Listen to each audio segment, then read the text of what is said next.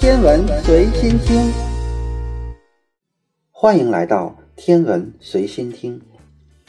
恒星遍布宇宙之中，夜空中肉眼所看到的星点基本上都是恒星。虽然那些星星看起来只是不起眼的亮点儿，但它们实际上都比太阳还大。比如冬季大三角中的南河三，它的质量是太阳的1.5倍，半径是太阳的两倍。那么，在这些恒星中，最大的能有多大呢？对于处在主序阶段的恒星，也就是那些正在进行氢核聚变的恒星，太阳以及夜空中肉眼可见的恒星都属于这类恒星。它们的质量越大，半径也会越大。当然，当恒星离开主序阶段时，它们会开始氦核聚变，由此会导致外层剧烈膨胀，从而演变为体型庞大的。红巨星或者红超巨星，甚至是红特超巨星。因此，在谈论最大恒星时，需要区别的是质量最大还是体积最大。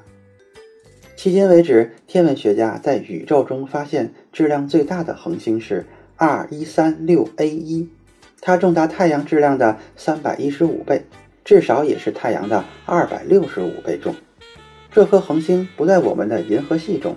而是位于银河系的卫星系大麦哲伦星系之中，距离我们十六万光年。R 一三六 A 一的半径大约是太阳的三十倍，密度约为太阳的百分之一。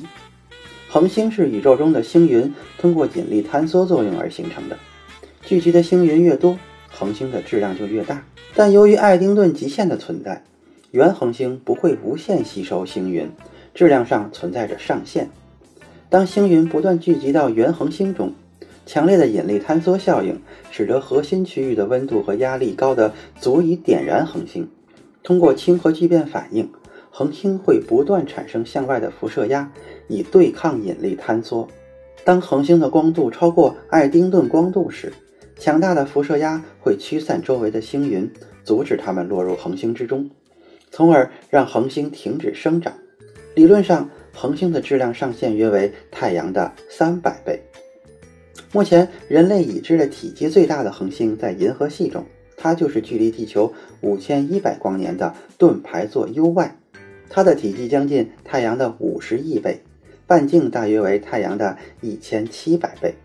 盾牌座 U-Y 已经不是主序星，而是红特超巨星。虽然盾牌座 U-Y 的体积极其巨大。但它目前的质量只有太阳的十倍，远小于 R 一三六 A 一。恒星的质量存在上限，恒星的半径也不会无限的增加。当大质量恒星剧烈膨胀到足够大的程度时，自身的引力将会无法束缚住外层的物质，它们将会脱离恒星，这使得恒星的半径是有限的。据估计，恒星的半径上限约为太阳的两千五百倍。体积相当于太阳的一百五十亿倍。宇宙中可能存在过最大的恒星是类星体。在早期宇宙中，空间比现在小得多，星云的密度也会大得多。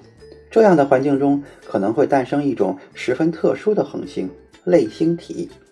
类星体不像目前的恒星那样通过核聚变反应来发光发热，它们的中心是黑洞。